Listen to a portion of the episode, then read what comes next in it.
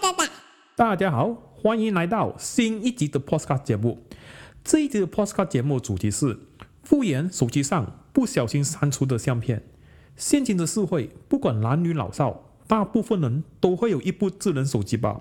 很多人可能还不止一部呢。时代的进步跟需求，还有它带给我们许多的方便，都使到我们无法拒绝的使用它。特别像是现在的疫情。去到哪里都需要扫描记录，这还没有计算大家被 social network 吸引到每天不能自拔的滑啊滑啊滑手机，更让大家手不离机。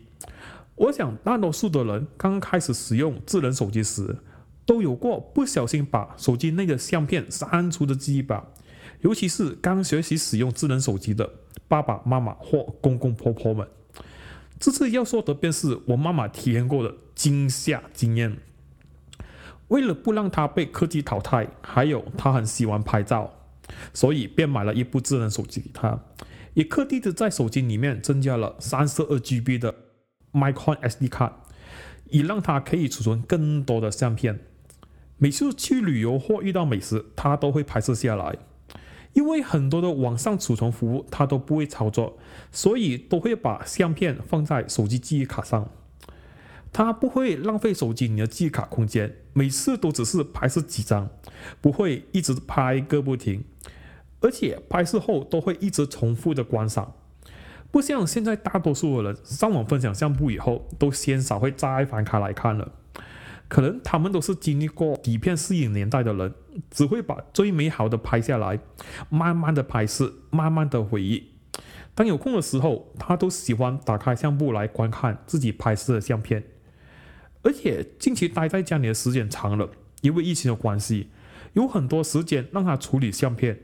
有一次，他只是想删除一张不要的相片，怎样知道把整个相簿档案都给删除了。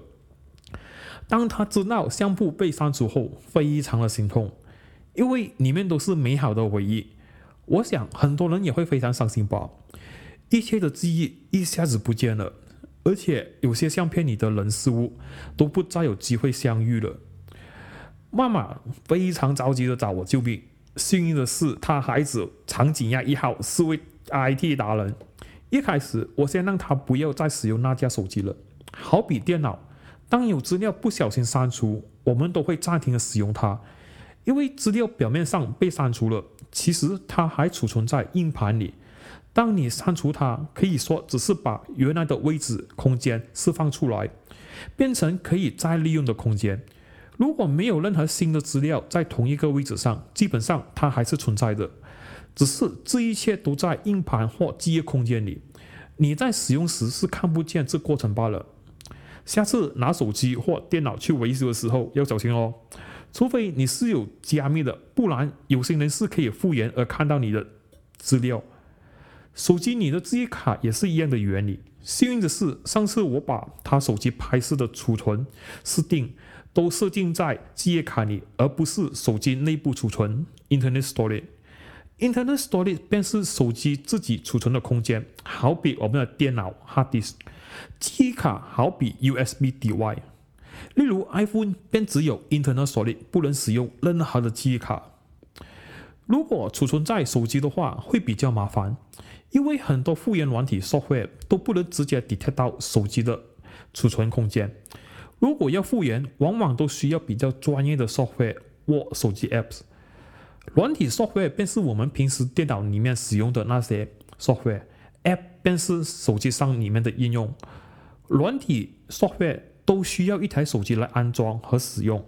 手机 App 只是需要去 Play Store 或 App Store 下载便可以了。可是手机 App 回复都会回复在同一个位置，而且如果你回复手机记忆卡的话，可能会遇到回复到没有空间可以使用，因为一家手机通常都只能放一张记忆卡，你不能同时间放两张记忆卡。很多复原手机 App 都需要收费，如果是免费的，里面都隐藏了很多不需要 permission，非常可疑。我们要复原的相片都是在记忆卡里，那么我就不用研究复原档案里的手机 App，转而直接使用软体来复原就好了。一开始我把记忆卡放在我的手提电脑里，再使用 r e c o a 来复原。r e c o a 是其中一个我以前使用过的复原软体，还不错的，而且还有图形用户界面 GUI。图形用户界面就是你安装后可以直接使用图形和使用瓦数，click click 便可以完成任务了，非常容易的使用。只可惜这个复原软体只能复原到三十到四十八千的相片，可能是因为它是免费的关系吧。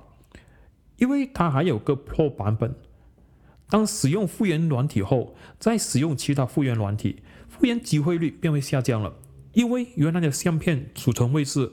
可能资料会被掩盖过，或被硬盘或记忆卡重用了，这会导致我们再次使用复原软体的时候找不到原来的资料或照片了。很久都没有使用复原软体，因为本身都有做备份的关系，但却忽略家里的老年人，他们都是刚学习或进入这个领域的新人，旧年代出生的人和多数都比较不容易使用。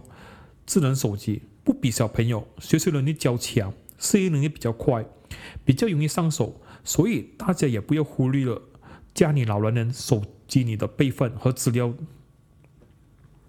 在寻找和观看了很多文章之后，发现了个免费而且非常强大的 Open Source 复原软体，它便是 Photoray，来自 CG Security 团体。这个复原软体非常的厉害，它不但能复原相片。它还可以复原 Video、Zip、Multimedia、Office 等等的档案，而且它还支持不同的平台，Windows、Mac OS、Linux 都可以使用，够强大了吧？而且最重要的是，它完全免费，是 Open Source。只是它有个缺点，就是没有图形用户界面，只能使用 Command Line 命令行来操作。命令行便是那种黑底白字的画面。你只可以使用键盘输入相关的指令去使用，整个画面都只是密密麻麻的文字，对一般人来说有一定的难度。很多人一看到是 Command Line 都会立刻掉头走掉。可是这样你便错过了一款非常强大的复原软体哦。其实使用上也不算太复杂，只要跟着它的步骤便可以了。在复原的地方要加倍小心是。一定要把复原档案或相片放在其他的地方，不要放在同一个硬碟或记忆卡里。详细的步骤大家可以去我的博客观看，我会把链接放在 description 里。大家还有任何不明白的地方，也欢迎大家 email 我。基本上 p h o t o 可以复原九十八千的相片，比起 r e c o r 哇多了一半以上的相片。妈妈也很高兴的告诉我，全部照片基本上都找回了。如果你也需要一个复原软体，真的可以考虑尝试。而且，如果真的有帮助到你，你也可以多内给他们。我也计划帮忙这个开源项目，开发一个图形用户界面，让更多需要的人可以简单的使用，而不至于掉头走了。最后，希望大家可以常做备份在其他硬体上，毕竟有时很多相片或 video 都是比较私密的东西。放在网上空间都不是很安全，所以大家除了自己，也请帮忙家里的老年人多做备份和更新手机上的系统。如果不是很私密，其实还是可以放在云端服务上。最后讲的是，这这事件让我觉得手机应该要有记忆卡，挺重要的。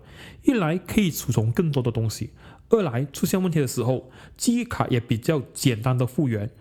而且你也可以一边复原一边使用手机。好了，这期的 podcast 到此结束，谢谢大家，拜拜。